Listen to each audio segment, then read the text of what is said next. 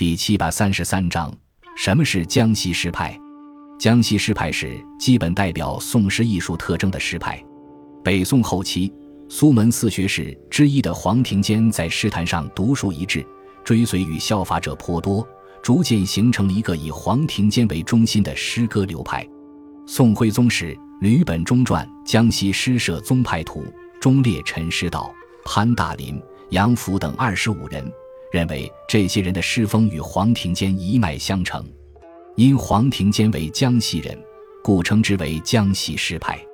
虽然这些人的诗各有风格，但在创作方法和诗歌见解方面有共同之处。黄庭坚因推崇杜诗韩文无一字无来处的创作方法，提倡化用前人词语、典故的点铁成金法和师承前人构思和意境的脱胎换骨法。他不仅提出理论，并且写有大量优秀作品。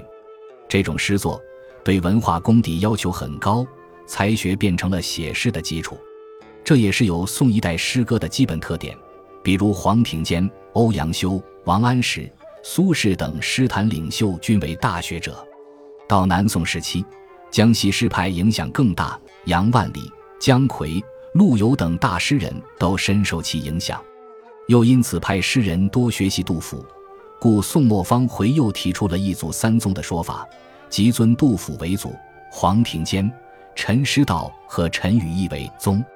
不过，这种将诗歌学问化的做法，导致许多记忆力不佳的诗人往往靠翻书来拼凑典故，而过多的典故也使读者读起来异常费神。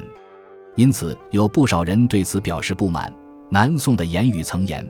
诗有别才，非官书也；诗有别趣，非官礼也。虽如此，这种写者费劲、读者费神的诗歌，在古代文人中一直都比较盛行。尤其以博学相近的清代诗人，更是推崇这种无一字无来处的作诗法。